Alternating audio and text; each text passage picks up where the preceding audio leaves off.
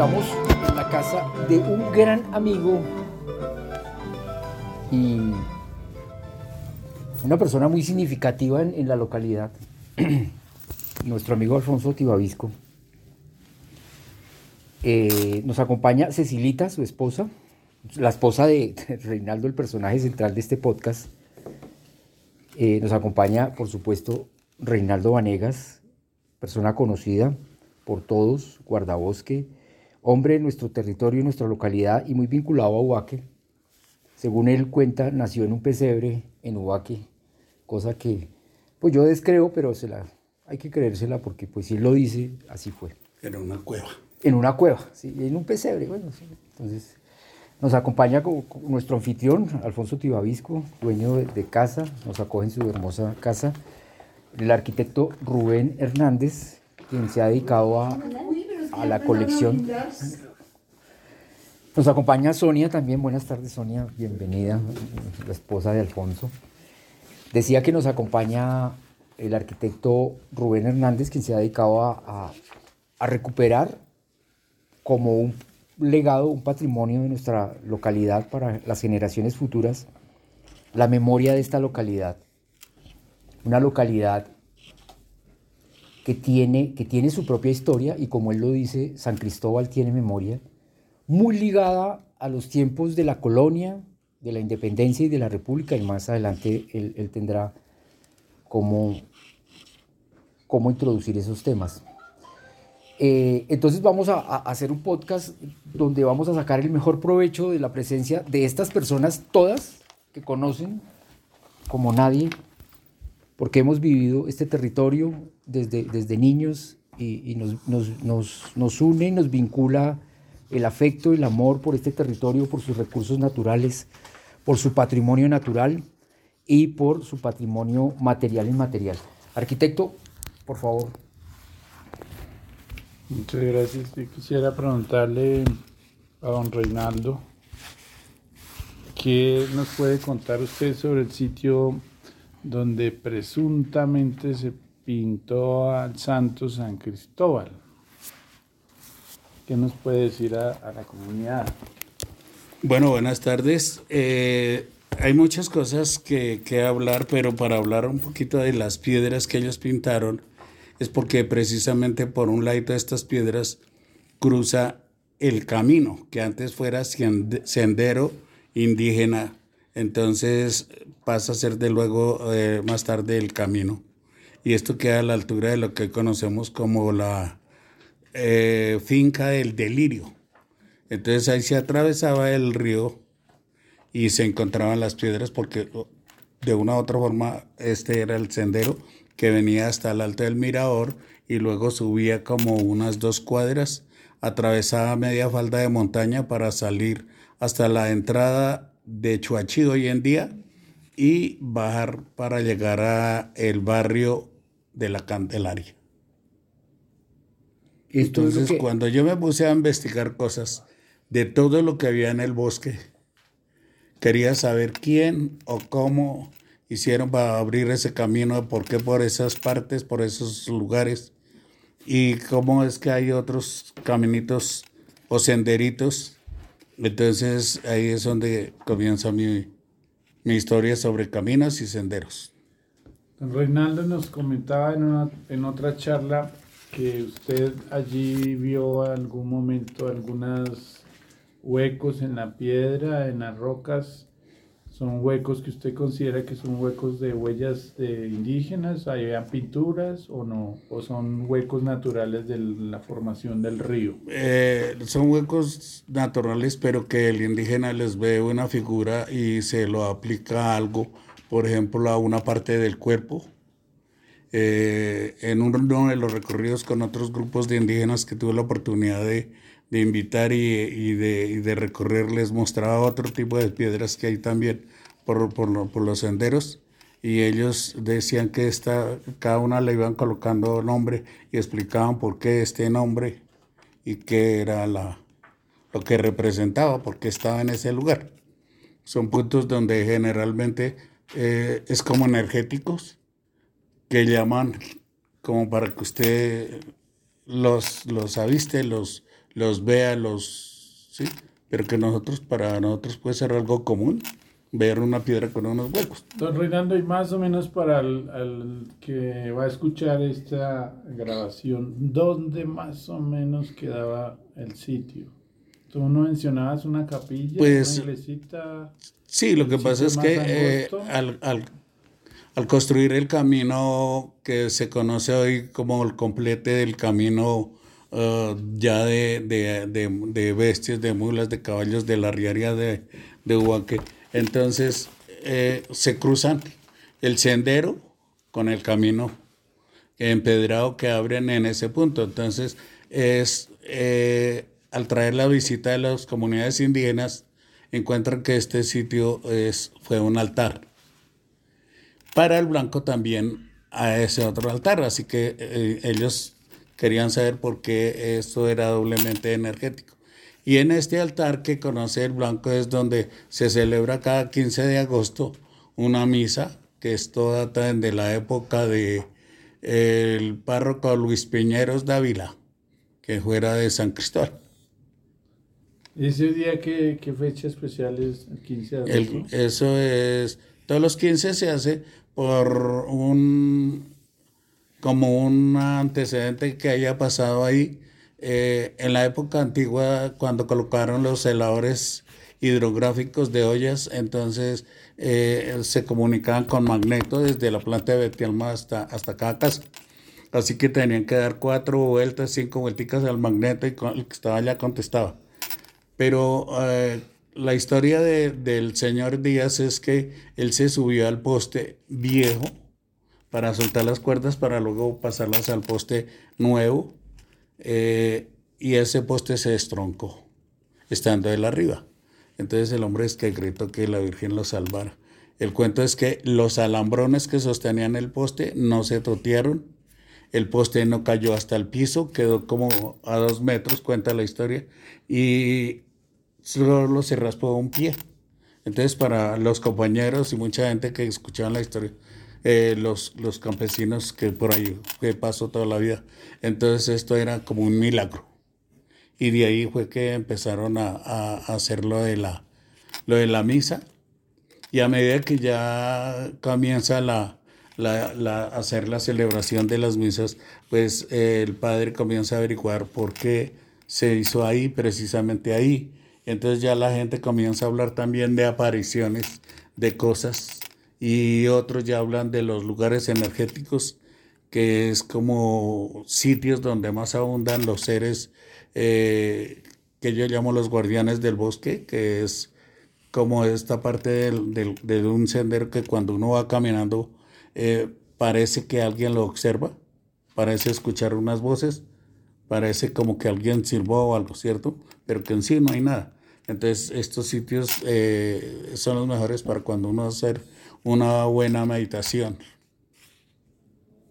Son energéticos, ¿no? Son, energéticos. Sí. Eh, es, es, como los elementales de la tierra. Eh, yo escribí un párrafo sobre eso. ¿Lo tenemos? Sí, por ahí. Por ahí hay unas hojitas aquí.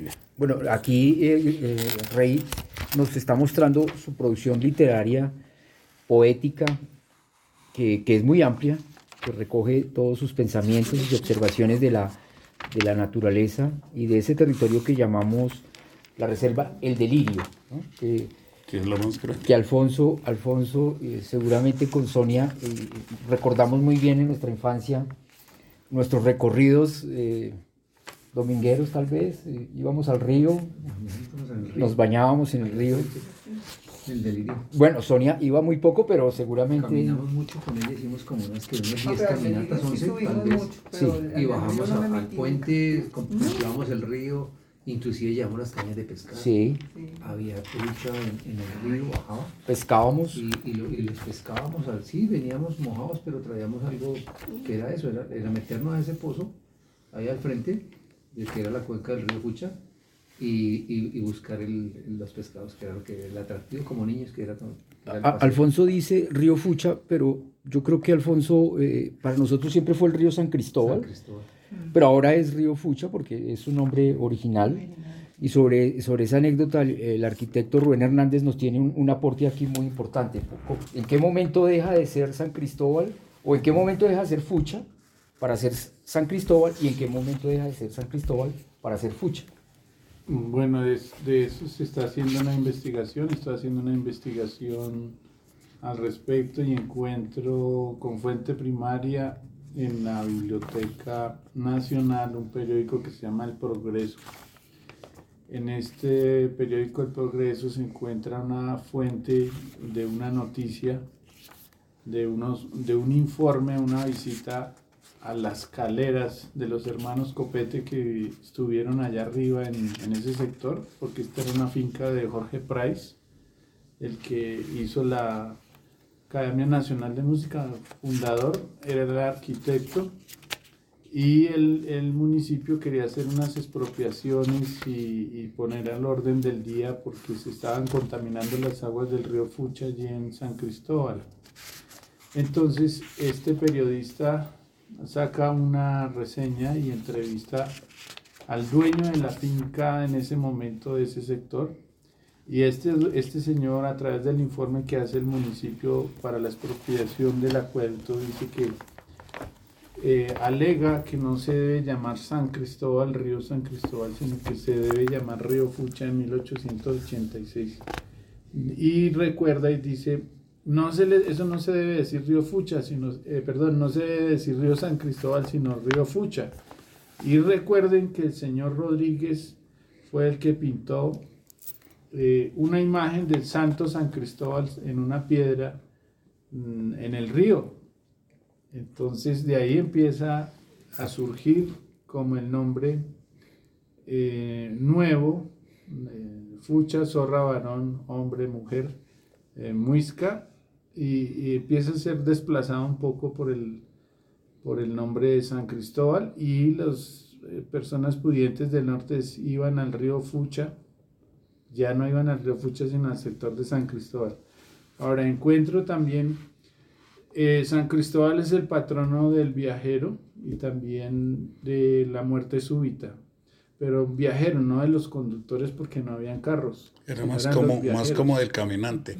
Y entonces ahí en ese punto es clave y concuerdo con señor Reinaldo cuando en ese punto era la despedida de los viajeros que iban al llano, Huaque, Chuachi, Fome, que ese era el sitio prácticamente de encomendarse al Santo San Cristóbal, porque se iba y era como una señal de, de, que le fuera bien en ese camino que ya iba a coger, que era indígena, o Sendero. un pedazo del sendero, o los senderos que iban para la montaña. Entonces, ese, eso es lo que he encontrado y estamos haciendo la publicación del encuentro del río Fucha con el Santo San Cristóbal, pero el Santo es posterior. Aquí en la página 14 de, de, su libro inédito, porque está apenas para edición, Versos y Memorias al Amor y a la Naturaleza de Reinaldo Vanegas, Reserva el Delirio, Bogotá, Distrito Capital, Colombia. En su página 14 dice, nació rey, nací desnudo como todos nacen en una oscura cueva de finca campesina, y así una tempestad fue mi madrina, no tuve más padrino que el paisaje. Yo creo que los grandes hombres, Alfonso, inventan sus propios mitos. Y, yo siempre he dicho a, a, Rey que él es un gran hombre que inventó su propia leyenda. Eh, estamos hablando de un territorio que es un tesoro ambiental de Bogotá, Rey, en el centro de la ciudad. Y aquí tuvo que ver mucho, y tú tienes parte de esa memoria, el, el ingeniero Biesner, un visionario que vino, un hombre austriaco, un ingeniero que vino a comienzos del siglo XX tal vez, Sí. y que tuvo la visión de reservar como un patrimonio natural todas estas montañas y estas cuencas. Cuéntanos parte de, de, de qué, de, en qué consiste la riqueza de este territorio que está en San Cristóbal. Bueno, pues yo pienso que si nosotros lo vemos, eh, podríamos decir que es como el pulmón de la ciudad. Así que ahí encuentra todo lo que usted desea, porque si usted desea caminar, lo que contaban ustedes mismos, una aventura, eh, una, una, meditación, eh, todo lo que usted encuentra, las aguas limpias, no cero contaminación, los paisajes, eh, la flora, la fauna en cuanto a bichitos. Yo tengo por ahí registrado todo lo que hay, que, que, que de hecho voy en primer lugar ganándole a los ornitólogos que han investigado por los cerros orientales. Entonces yo decía, bueno, esto es eh, un tesoro, esto es el tesoro que hay que estar cuidando. En la investigación de que yo comencé a hacer de los cerros orientales, a mi modo de ser, ya que no, no, no, no estudié mucho, entonces empecé a, a investigar cuánto crecía cada mes un árbol y cada año, y de eso buscar también los elementales para saber qué es lo que la gente hablaba de espíritus, hadas, gnomos, ninfas, toda esta cosa, ¿cierto? Y de esto también hice un escrito pequeño. Entonces, eh, y hablaba al visitante, eh, porque estos sitios son los mejores para sacar muchas cosas que nosotros tenemos, porque en la ciudad se vive más como robotizado, está usted más en el problema del común del día y en las cosas, o sea, en sí, la gente no piensa personalmente en lo de él, sino en la rutina que se formó diaria. Parte de esa memoria, arquitecto Rubén Hernández, es que el, de la olla del San Cristóbal, de este territorio que estamos hablando, que así se, se denominan los planos, ¿no? Olla de San Cristóbal. Ollas hidrográficas. Ollas hidrográficas de San Cristóbal, que nace en Cruz Verde y parte en el Verjón, porque es una gran olla. Eh, fue Es de dividida por cuencas. divididas por cuencas. Ese detalle técnico lo conoces mejor tú, Rey. Pero lo que quiero decir es que como, como gesto de memoria es que de, de esta olla se captan las aguas para crear el primer acueducto de Bogotá. técnicamente hecho para la ciudad de Bogotá. Por eso se cría la, la, la planta de, de Vitelma, no solamente por las primeras aguas, sino que de todas las aguas que fluían de los cerros orientales hacia, hacia la ciudad en esa época, eran las que más completaban como los nutrientes, digamos así. Menos tenía tratamiento. Perfecto. Y Alta entonces, pureza. exactamente. Entonces ahí se coloca Vitelma. eh, Vitelma es como, eh, tiene como dos, dos, ¿cómo le digo yo? Como dos apelativos porque uno representa como el, el héroe del, del, del juego de los niños. La otra es la vitalidad de la vida en la naturaleza para el hombre. Es Vitelma, que en sí tampoco es como el fucha. La gente no sabe realmente qué es Vitelma. Conoce Vitelma como el barrio y la planta, Sí, pero tampoco sabe qué es Vitelma. sí. Sí, la palabra misma, Exacto. vitalidad, ¿no? Vitalidad. Sí, y entonces en 1938 más o menos. Sí, ellos, ellos comienzan como, Bogotá, como el que estudio a- como en 1916 y como que sí, como que otros, pero ya como cuando se centran ya eran como en el 26, 28 por ahí así. En la época creo que era el presidente Olaya Herrera o algo así. eh, sí, el 30 es Herrera, eh. Olaya, el 30 al 34. Exacto. Entonces, eh, en esto, en estos, en estos parajes o en este bosque, a pesar de que es la cuenca más grande que tenemos ahí de 1438 hectáreas, también tenemos que es la única atravesada por el segundo camino más largo que le entra a la ciudad de Bogotá, que es construido desde Quito para llegar al barrio de la Candelaria en Bogotá. Quito, Santa Fe. Sí, sí, sí. De Quito Sí, Santa Fe de Bogotá, Candelaria. Sí, lo que conocemos Pero, como... Entonces es el segundo camino más largo que le entra a la ciudad. Sí, Entonces, debido a esto, pues trae cualquier cantidad de historias de, de la época de los jesuitas, don Nicolás de Federman, que es el que viene cuando aparece ahí el caminante de San Cristóbal. Ahí Yo creo que habla de, de, de Nicolás, que se viene con unos 800 pacientes y a la altura de lo que hoy conocemos como Chipaque, se dividen porque no encontraban por dónde salir y luego se, se devuelven a hablar con los indígenas y pues por supuesto no se entendían ni uno del otro. Entonces así pues que los obligan a que le sacan corriendo a las mujeres y ellos obligan a los indígenas que se quedan eh, a que los ubiquen, los traigan. Entonces es como los hacen, ellos hacen sus tauretes y los cargan y eso queda en la historia como eh, los hombres de espalda de acero. Escobar Wilson White habla del camino de los virreyes. Y ese es el camino exactamente. Entonces, ¿qué pasa? Que estos manes se quedan como admirados ver que el indígena más alto mediría más o menos unos 60 y ellos eran hombres de más o menos de 1,90, 2 metros. Con el atuendo y todo eso pesaría un promedio de 90 a 120 kilos. Y estos indígenas, a pesar de que no había camino total, había que pasar por los pantanos, humedales y parte de la senda, y los trajeron desde allá hasta donde estaba el cacique Pacatá. Entonces ellos se quedan pensando cómo es que este tipo de personas tiene tanta resistencia para traerlos a ellos desde allá hasta acá. Y comienzan a explorar qué es lo que ellos consumían y todo. Entonces es cuando ellos comienzan a quitarles parte de lo que llamamos chuguas, cubios, cibias, chicha, eso. Y eso llegó el tiempo que fue a ser prohibido, incluso hasta, hasta nuestra época. La chicha no se podía. Entonces ellos comienzan la intrusión del trigo y del arroz, el consumo, y pues esa es parte de la historia, porque esto es un chorro más largo. Sí. Eh, de todas maneras, tenemos muy claro y estamos mu- muy ciertos en que la historia de Santa Fe de Bogotá, la historia de la colonia, está muy ligada al territorio de lo que hoy reconocemos como San Cristóbal. Y eh, podríamos decir que es casi como el primer sector que comienzan a reconocer que tenemos hoy sobre la zona cuarta. Eh, es por eso mismo, por todas las historias, por el paso del camino, por eh, los, las personas que habían adjudicado en la época de, de la, de la Nueva Granada, que es como ubican o asignan personas a cuidar ahí, que aparecen los Copete, los Obando, los Ortiz, los Rodríguez. Eh, de hecho, más tarde ahí construyen el, el horno, que era, sería el horno a orillas del Fucha.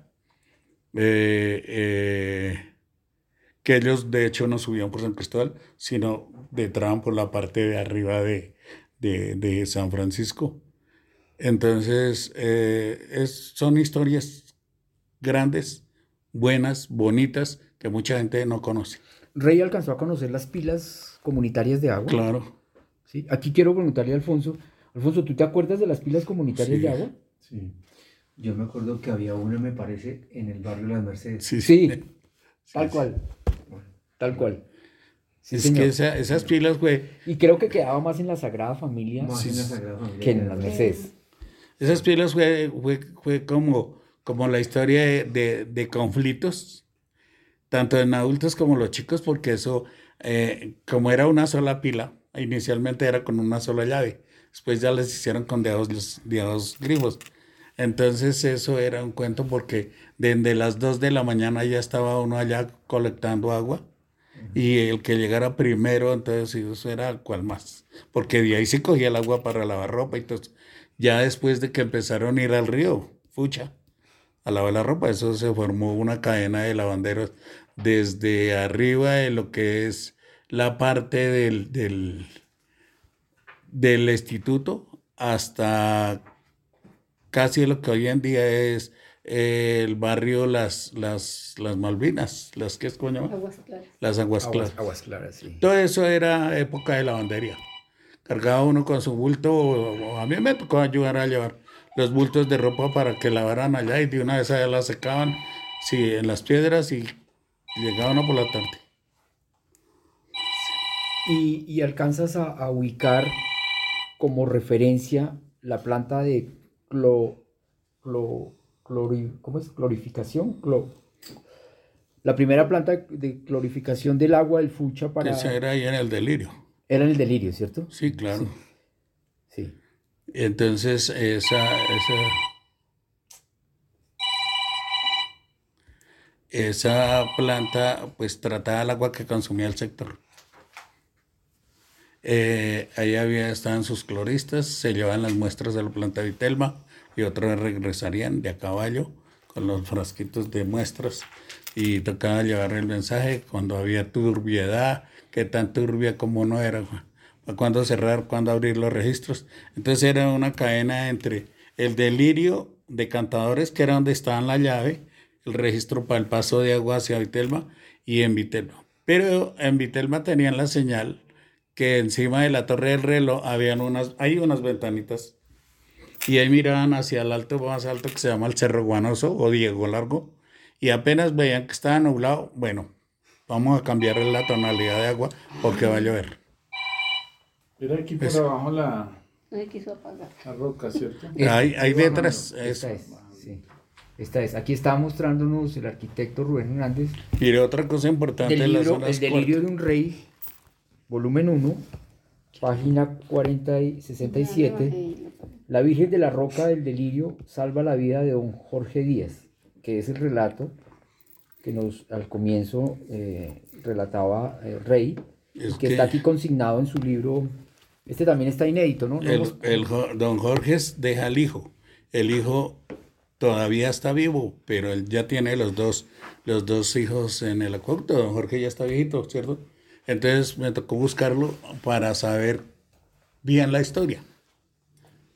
Entonces, eh, porque cada ser humano a veces agranda o extorsiona algo en una historia.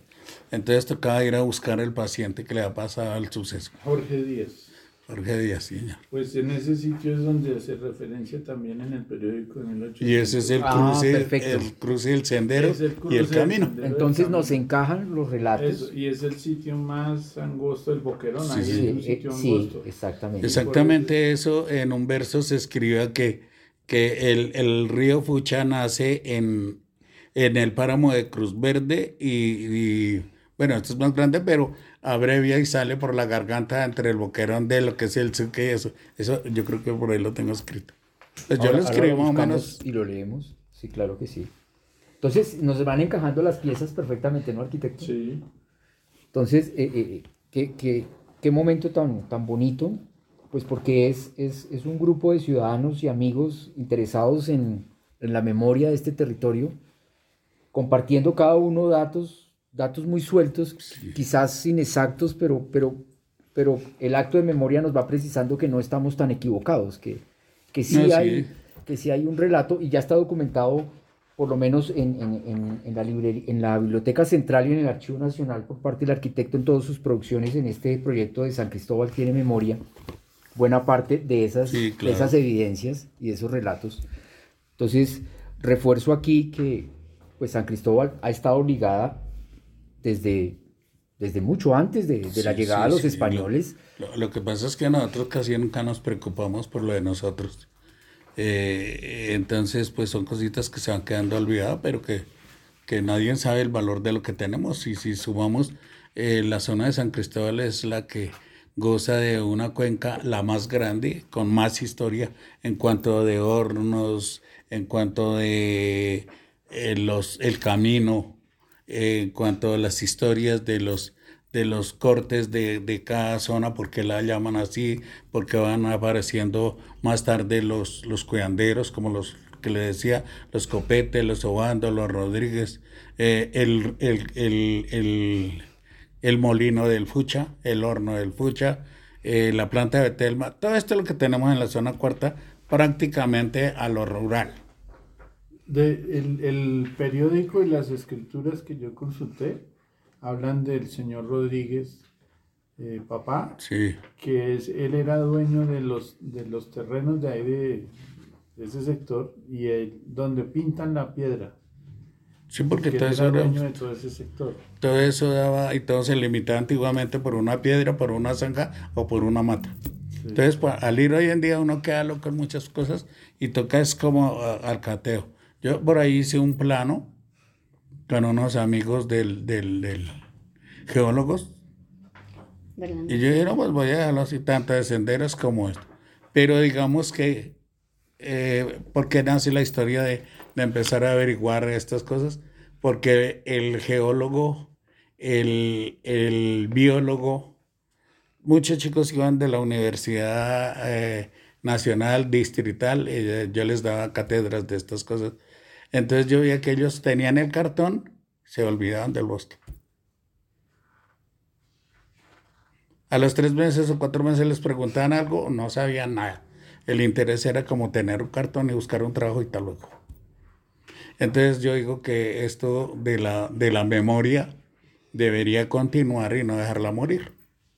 ¿No le parece? Sí, este es el propósito justamente que, que, lidera eh, con mucha capacidad nuestro arquitecto Rubén Hernández, quien no de ahora, sino de hace más de 25 años que lo conozco, viene compilando pues eh, notas, eh, registros, documentos, él mismo de su, propio, de su propia disciplina de trabajo dedica mucho tiempo de biblioteca, de documentación, ir a las hemerotecas y, y encontrar daticos, daticos que van, que van hilando todo este relato. Pero Sí, que van probando lo que tú Sí. estás Van diciendo. atando cabos de cada cosa. Exactamente. nosotros dos haber hablado, cada uno por su campo, está probando lo que estamos hablando. ¿sí? Sí, claro. Entonces el último plano que conseguí está en una hemeroteca en España y está de acceso libre el plano. Y aparece el río Fucha. eh, y es un plano de 1796. Hermoso. Y ese va a estar ahí en la contracarátula del, del- 1796. Sí, del, del libro. Es decir, por el frente, la- la- es una cartilla, por el frente va a tener el Santo Sí. San Cristóbal, el gigante en el puente de comunicación, en ese boquerón cargando Sí. al niño. Y aquí en la contracarátula va a tener ese plano antiguo que está hablando de Bogotá y el río más importante en, en 1796 de aguas limpias era el río Fucha. Sí, por en ese eso. plano. El más completo. Sí, a, mí- a mí me encanta citar siempre esa página 25 del general en su laberinto cuando eh, don Simón Bolívar está alistándose para irse para siempre de Santa Fe de Bogotá y cómo Gabriel García Márquez relata la salida de, de Simón Bolívar para siempre, para irse a Santa Marta a morir, él iba para Europa, y cómo dice que está a orillas del Fucha, del río Fucha, en ese relato de, de Gabriel García Márquez. Me encanta, y he leído ese libro siete veces por el gusto de cómo recrea ese primer momento en que Bolívar esa mañana, el 25 de mayo de 1830, se levanta, toma el desayuno, preparan sus mulas para irse para siempre de esta Santa Fe que ya le es ingrata y, de, cual- y de que la cual le gritan longanizo, longanizo le decían en, la lo, Candelaria. que en sí no lo dejaron ir. Exactamente, o sea, él ni siquiera se queda en la Candelaria, sino se queda a orillas del Fucha porque ya la Candelaria no lo querían. Ya, Don Reinaldo, de, de esas ruinas que quedan todavía en piedra, que tienes en tus libros, mm, ¿qué nos puedes contar? Yo tengo de referencia a Fuente Primaria, que ahí había un horno y también un molino. Sí, señor. Y, y ese, ese sector era mm, de Jorge W. Price y era el límite con una finca de los hermanos Copete. Sí, quedaba ya Y- por... Ese, es que eso era una- un cinturón. Eso. Un cinturón. Y daba con los... Todavía hay de esa familia Copete aquí pasando el boquerón. Todavía hay una muchacha que es profesora hoy en día, ya es como la tercera generación, creo, cuarta. ¿Qué sabes de esos hornos o de ese molino? Pues de lo que yo sé, esa de lo que hablaba es que eh, este señor Rodríguez eh, se hace amigo del señor eh, del señor Esguer, que era el del molino de ahí de entre Monserrate y Guadalupe. Y cualquier día lo invita a conocer allá a su casa y el hombre queda encantado y él dice, no, pues aquí lo que nos queda bueno es para nuestro, nuestro molino, nadie molesta, nadie... Y tenían todo, el agua, la tranquilidad, el paisaje, donde pastorear los güeyes que jalaban las cosas. O sea, ¿cierto? Y ahí es cuando nace lo de para hacer primero un horno que está por allá más para arriba de este. Y allá era la casa. Más tarde la colocó ahí el nombre de la cabaña. Y el horno quedaba abajo. Y la bodega quedaba abajo. Donde ahora es la casa del guardabosques. Entonces, pues ahí viene la historia, ahí se va formando. Y cuentan ahí que, que, que, que uno de los, de los, de los próceres subía allá a hacer su descanso, el que era el de la casa de la orilla del río, era Nariño, algo así creo que era. ¿Cierto? Sí, aquí en, tu libro, en la página 38, nos muestras dos fotografías de, de, de, lo que estás hablando. La foto 19, ruinas de un molino en la reserva El Delirio. Y la foto 20, ruinas del horno ubicado en el predio de El Delirio. Y hay una foto muy bella en la parte inferior, una foto panorámica. Yo creo que es desde de, de, Largo, esa Sí, foto, sí, sí. O, o desde. Sí, eso ya es de arriba del, del alto de, de Piedra Redonda, mostrando el boquerón o la garganta de entre eh, Diego Largo y el Suque. El Suque, sí. Suque, ¿por qué mostraba yo esa parte? Porque antes de eso, de todo lo que yo había recorrido, encontré que precisamente entre el alto del Suque y el alto de Diego Largo es como la parte donde encuentra usted como más energía. Usted mismo se siente más raro en esas cosas, pero no entendía cuál era la causa. Porque yo también recorrí todo San Francisco de día y de noche. Pero hasta mucho más tarde con los eh, amigos o hermanos indígenas que logré invitar, entonces ellos decían que esta parte era el complemento energético de la sierra de Santa Marta. Una de las partes. Entonces, eh, ellos encuentran las piedras que formaban el triángulo, el otro triángulo de la laguna, así que a la vez forman una estrella.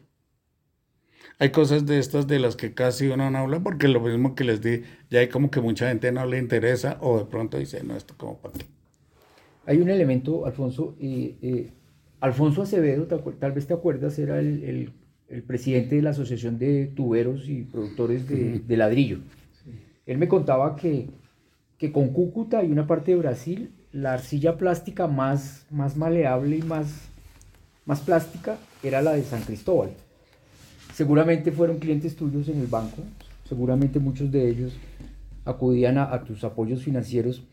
Esa parte de, de- de esa beta de, de- de arcilla plástica que constituyó todo este corredor Sí, sí, sí. de... Como eso es como parte de la columna oriental. Sí, Y ahí también fueron, en esa exploración encuentran esto que, que, que produce primero la tierra para luego encontrar el carbón mineral. Y ahí también fueron minas de carbón. también había carbón, ¿cierto? Sí, y ahí en el delirio se observa Ahí, una ahí, sea, ahí hay todavía huecos. como de... de- de- de, Y más tarde don Alfonso, don, don Gustavo Quintero forman ahí para sacar arena, canteras, ahí colindando a ellos, a las canteras de- del carbón. sí, sí. Eso es parte del acueducto y, y la, y lo otro es parte del, de, la, de la finca del, de las aguas limpias. Se llama el nombre de la gente le decía era aguas claras. Sí, ah, qué bonito. En su investigación, arquitecto, ¿cómo, cómo, cómo vio usted, qué, hallazgos encontró sobre el tema de, de la producción de ladrillo y, y tubo de grés, eh, que fue una industria de transformación minera aquí muy notable, parte de nuestra economía? Creo que respirábamos ese aire sucio, pero nos daba empleo y generaba Ujú. mucho de la, de la vida económica de nuestra localidad. Pues realmente los orígenes van mucho más allá. En el plano de, de Schiacchi en los planos de, de 1790, el del 96 de Francisco Cabrera, de Cabrera, aparece la primera hacienda que había sido de los jesuitas. Y luego esta hacienda de los jesuitas viene una expulsión de los jesuitas y esa es del Colegio Mayor del Rosario. Pero en los archivos del Colegio Mayor del Rosario ya hablan de los hornos de ladrillo de esa hacienda San Vicente, se llama San Vicente. Ese es el referente más antiguo de la existencia de unos hornos en ladrillo, que de ahí salieron ladrillos para hacer los conventos y los edificios en el centro. Eh, esa hacienda San Vicente, el plano como los planos de 1796 no son en escala real, sino tienen deformaciones. No existían con exactitud la topografía de los planos de hoy, ni las coordenadas, ni los puntos geodésicos exactos. Entonces la ubica más o menos del Parque San Cristóbal hacia arriba entre en, lo que eran los zanjones, los antiguos zanjones, esas formaciones de greda que, que existieron, que también desaparecieron al cerca San Blas, ahí en el, en el sector de San Blas, por ahí se ubica la hacienda San Vicente. Encontré otros registros en la iglesia de Santa Bárbara donde habla de los primeros muertos indígenas ahogados en el río Fucha, que las, eso se me olvidó sacarlo en el libro, pero voy a intentar a ver si lo sacamos.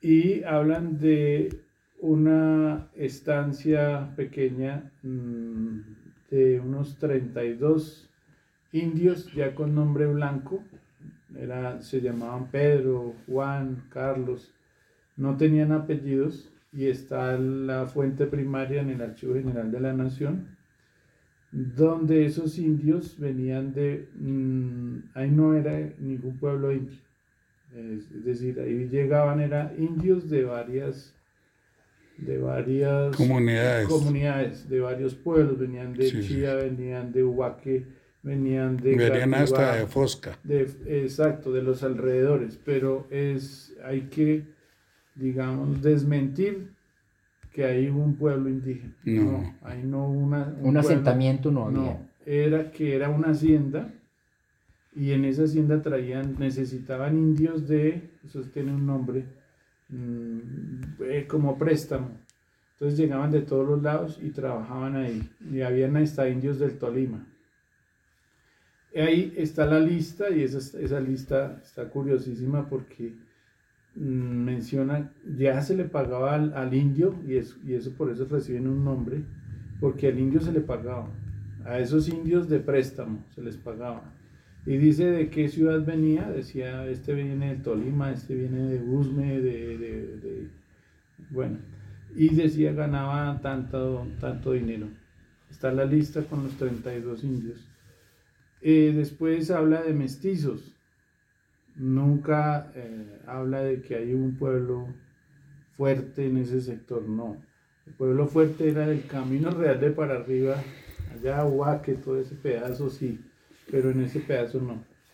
También ya, pues, la, la parte de ladrillo se empieza a conocer a finales de, del siglo XIX con hornos artesanales, completamente artesanales, dos hornos que sobrevivieron de la hacienda San Vicente y, y empieza a haber un poblamiento de, de ladrillo mm, como en 1905 a raíz de los molinos eh, de la, digamos, llevada de materiales de construcción de la montaña, el chusque, la, la planta con que se quemaba el, el horno, eh, y el, el antiguo acerrío, también que quedó aquí en el sector. Sí. Entonces hay esos indicios y esos rastros en las reseñas. Después ya en 1910 y de ahí en adelante empiezan las otras ladrilleras ya de los Gaitán, la de Pantaleón, La de los calvos. la de los, eh, la de los calvos más antigua, Más antiguas, sí, Más es antigua, del siglo es XIX. 1875 creo que Sí. es la, la del aviso más antiguo, Sí. la ladrillera calvo. Sí, sí, sí. Eh, pero esa quedaba más, tenía dos sedes, una en las cruces y otra más abajito donde actualmente es el barrio Calvo Sur, el parque ese desocupado. Sí, Ahí es, ahí es después el trasteo. sí. Y el tercer trasteo es cuando ya muere la tercera generación de los calvos y se van a Chapinero, casi en la 75 como con tercera. Pero ese es el, como dicen, el último pataleo de los calvos. Y descubro algo interesantísimo que es que Calvo era el hijo de, lo- de, de Ricardo Calvo. Es decir, el papá se llamaba Ricardo Calvo. En 1875 tiene un hijo, lo llama Ricardo, se muere y en tributo a Ricardo Calvo le llaman la ladrillera Calvo. Calvo, sí. Luego se muere él y tiene otros Ricardos. Y son como tres o cuatro Ricardos sí. que van llegando a través de los tiempos. Ellos tenían terrenos aquí en las cruces y, y donde quedaba el coso municipal. ahí en Camino Viejo, Buenos Aires, las Sí, brisas, sí, eso sí. era de los Hasta ahí llegaban los, los, los- los terrenos de. Calvo. Y por el otro lado, en el 20 de julio, habían ladrilleras artesanales, nada industrializadas, hasta que llega la ladrillera Sail de Victorio Morgante, Gaetano Di Terlizzi, la ladrillera Sail, Sa- S-A-I-L, sí. y son de los primeros que traen hornos de, de Italia Hoffman, que son hornos Mogoya para vitrificar y luego las otras industrias de, de la ladrillera San Cristóbal, entonces también dicen no nos debemos quedar atrás, tenemos que traer ladrillos, eh, hornos Hoffman y la ladrillera Calvo también. sí.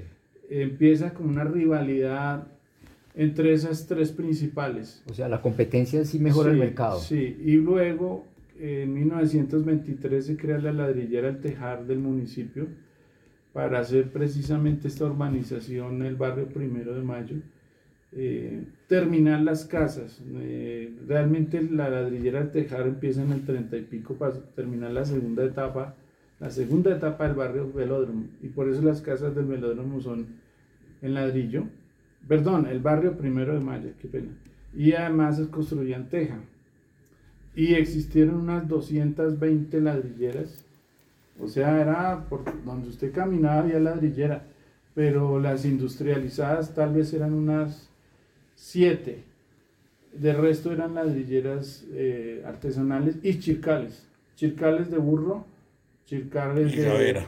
Exacto. Y, y, y a las gabelas para hacer los adobes. Sin vitrificarlo, Sí, sin quemarlo en crudo. en crudo. Sí. Y luego nace la industria, bueno, está Paños Colombia, Ah, bueno, eso es ahí legendaria. también en el sector de San Cristóbal. Década de En- los 20, tal vez. eh, sí, empieza en 1904 y se acaban más o menos en 1936 y eran cuatro socios que detrás de la iglesia de San Cristóbal. Donde hoy es el Hospital San Blas. Por ahí en ese sector. Sí. La- Esa, la- Alfonso, sí la acabamos a, alcanzamos a referenciar. Pero- Sí, yo, bien. Colombia, ¿te acuerdas? Sí. Que no es la fábrica Richard.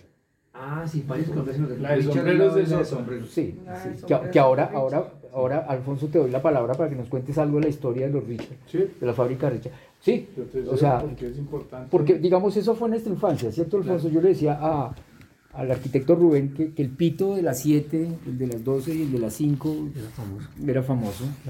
Mi mamá trabajó ahí, ella era Ah, auxiliar ahí en, en- en- en el- en la máquina de tejido de, la, de, de los sombreros. telares. El sombrero. De los telares, claro. Ella estuvo ahí. Sombrero Y me de- acuerdo muchísimo lo que usted dice, lo del tema de la, del pito, que era una sirena, Sí. eh, que daba la entrada a las vapor. 7 de vapor y a las 12, que era la hora Claro. del almuerzo, y volvía a las 5 de la tarde, era la hora de salida. La Pero sí, mi mamá trabajó la- muchos años ahí. Qué la maravilla, iglesia. eso no lo sabía. Sí, Mi señor. mamá siempre decía, ¿ya sonó el pito? Ahora, es- ahora es carretera. O sea, el pito, Ya sonó- no ya era, sonó el pito. el pito no era de la fábrica de ladrillos, sino de, De la, de de la paños. fábrica Richard, Se fabricaban sombreros, sombreros. sobre todo, ¿no? Sombreros de muy buena calidad. Sí, fue una fábrica que creo que todavía, no sé si todavía existe. Sobre la calle Novena hay algo de eso. Pues ahí era donde, como los Donde las boutiques donde las vendían, pero la fábrica Era ahí. era ahí. Don Alfonso, eh, me confundí, su, su mami trabajó en la fábrica de paños o en la fábrica Richard. De Richard. De la sombreros. Richard, de La de sombreros. Ya. Quería comentar con respecto a lo que hablamos ahorita de los chircales, que estaban, estaban en el tema. Y es que cuando yo llegué en el año 97 a Banco Popular como gerente, yo tuve unos clientes que estaban de salida prácticamente de los chircales, porque pues hubo una resolución que declaró esa zona eh, forestal que... Pues déjame hacerte un paréntesis. Sí, señor. Quien emitió la orden fui yo. Ah, bueno, exactamente. Pues lo tengo muy claro porque a mí me tocó dar esa estocada final. Que fue muy triste porque pues era la historia de, de- de- de un empresariado. de- Exacto. Sí. Entonces, claro, yo llegué ahí y ahí encontré a varios clientes que estaban vinculados. Me recuerdo Claro. uno muy claramente, Salomón Parra. Don Salomón, por que, supuesto. que él tenía, vivo por ahí. todavía anda por ahí y él inclusive, claro, yo cuando lo veo, lo- pues ahí trabajó, mi, mi papá también transportaba con un camión que él tuvo, también llevaba ladrillo de ahí Claro. y bloque Y tubos. y tubos. ¿te acuerdas? Entonces dije yo, ve, yo me acuerdo de ese señor. Cuando lo veo en el sistema del banco y me dicen, vaya, por favor, señor gerente, y haga un acta de entrega que el señor Salomón le va a hacer a usted ese lote. Yo, ¿cómo? Una dación en pago entregaba ese lote. Eran 44 mil metros cuadrados de extensión que iba hasta el otro lado, donde hoy en día es la, la- la zona de invasión de Corinto. Sí, señor. Entonces ahí me tocaba hacer una visita cada mes con un celador, con fusil y bueno, todo. El hombre iba con todo, pues porque, pero una zona muy peligrosa, me tocaba dar el recorrido y encontré en varias de las, de las idas eh, que estaban haciendo eh, cambuches y todo. Entonces a levantar eso, llamar a la policía. Entonces ahí me iba ganando como un poco de enemigos, pero igual me tocaba respaldar el tema de lo que era la propiedad del banco, porque ya pasaba a ser propiedad del banco. Claro. ¿Qué pasó con ese lote? Pues el banco lo recibe en dación de pago, era una deuda como de 900 millones de pesos, el banco la- eh, recibe el, el terreno y, y yo hago una gestión para salir de ese terreno. ¿Cómo era? Entonces habría que vendérselo a una, a una universidad. Entonces me, hago la gestión con la Universidad de La Sabana. La Universidad de La Sabana me dice, claro, yo lo recibo ya. pues". Entonces empezó, hicimos todos los documentos, todo el papeleo, eh, lo hizo Casa Matriz, entregó el, el- terreno. ¿Y qué hizo la Universidad de La Sabana? Entonces empezó a traer estudiantes a hacer investigación sobre el terreno. A hacer, yo veía cuando venía mis, en, en- mis pasadas de bicicleta, veía llegar a los muchachos con sus eh, equipos de, Claro. de ingeniería, De medición. medición y toda esa cosa. Pero bueno, ahí hay otras, otras cosas bonitas que es la Universidad de La Sabana nos regaló a los gerentes de Bogotá del Banco Popular en- por haber entregado ese lote, haberlo entregado en, en dación de pago y habérselo dado a ellos como una, eh, como, una, una donación, Sí. nos dio a todos unos diplomados. Ah, qué Yo maravilla. como tres yo- yo me acuerdo que hice tres diplomados allá. Qué maravilla, Todo sobre gerencia, banca todo, y actualización gerencial. Los hice allá en la Universidad de La Sabana. Y eran periodos de 8 o 10 meses que nos llevaban allá. Y, Pero pero, bueno, fue una vaina pues, una- Extraordinaria. una- algo extraordinario pues, porque nunca lo pensamos, ¿no? Nos llamaron y como yo fui el gestor de la entrega, entonces me llamaron a mí para invitarme a, a nosotros y a la zona donde estábamos los gerentes que pues, tomáramos la primer, el primer módulo. Qué bonito, de- de- qué, qué bonito registro de memoria, Alfonso. Me, me gusta mucho e- eso porque es vincular toda esta historia que está ahí con un presente que fue la modernidad nuestra ya en la gestión, digamos, del gobierno y en el caso tuyo de la gerencia de, de un banco muy importante, que así lo reconocíamos todos, y especialmente el sector empresarial de la localidad, que, que de alguna manera, aunque era incipiente, era un, sector pujante que generaba pues empleo, generaba ingresos, generaba recursos. Yo, yo fui testigo de, de ese drama, de, de cómo se fue extinguiendo, pues por razones ambientales fundamentalmente, porque no podía haber extracción minera en área urbana. La ley 99 se expide y dicen no puede haber extracción minera en una ciudad. Entonces ellos estaban dentro de la ciudad. Lo que pasa es que la ciudad les llegó a ellos, porque ellos llegaron primero, ¿sí? Y ellos estaban mucho antes, desde siglo XIX. Lo que pasó con la reserva. Aquí no estamos, la muy- ciudad llegó allá. no estamos muy lejos, estamos a cuatro casas de uno de los propietarios de un lote arriba también, don Marcos Godoy. Claro, Ah, por sí, supuesto. aquí en la esquina, Sí, ah, antes de la sí, casa de la esquina. sí. Y claro, él fue uno de los damnificados. Yo inclusive vi cuando, cuando llegó ese proceso, él no era cliente del banco, pero pues era muy conocido porque era muy amigo con mi padre, con mi papá, con Alfonso Tibaiso, Roberto Alfonso era mi papá. Y lo vinimos a ver acá. Yo vi cuando él trasladó toda esa maquinaria para la zona del Mochuelo. Y El allá- Parque Minero Industrial el del. Sí. Entonces yo vine a visitar a, a varias personas y allá me encontré con varios que ya habían trasladado sus negocios de allí para allá, de San Cristóbal Alto para allá. Sí, sí, sí, bonita anécdota. Eh, cuando me digas, será. Sí. ¿Sí? Está bien. Entonces, ya para cerrar, Rey, muchas gracias. Mm, Queríamos, ante todo, pues este grupo de amigos, hacerte un homenaje, porque lo- la verdad es que tú sí eres es una persona con una memoria y una historia. ¿Cuántas, ¿Cuántos visitantes ilustres tuviste allá en, en tu territorio? Aparte de quienes estamos aquí. Bueno, muchas gracias por la invitación, pero, Tuvo presidentes, claro. pero bueno, yo gracias a Dios me di el lujo de, de que me visitaran desde un Dalai Lama, eh, presidentes de la República, alcaldes de, de todas las localidades, eh, colegios de todas las localidades, gente de las juntas de acción comunal y, y gente también del extranjero. Eh, fueron de Alemania, fueron de México, fueron de Chile, de Argentina. De hecho, pues eh, tuve invitaciones que también he ido a visitarlos. Esto, estuvo el maestro del Tíber, el Dalai Lama. O sea, cada gente que de una u otra forma le aporta a uno un conocimiento y tanto como uno recibe, también da a lo que ellos iban a investigar y esto pues es grandioso en el transcurso de mi vida y me siento súper orgulloso de pertenecer a una de las zonas más ricas de Bogotá y más antigua, la zona cuarta, con más tesoros escondidos que mucha gente todavía no conoce. Muchas gracias, Rey. Muchas gracias, Cecilita. Sonia, muchas gracias. Señor, Alfonso, qué labor. No, qué bonito momento, ¿no? Muy bonito. Algo Gracias. que nació en un momento, mire, que se, se cristalizó. Arquitecto, muchas gracias. A ustedes, a ustedes. en Entonces cerramos aquí con un con un bunde con un bunde tolimense o con la con la con la rondinola o con eso lo editamos ya en el podcast, pero una-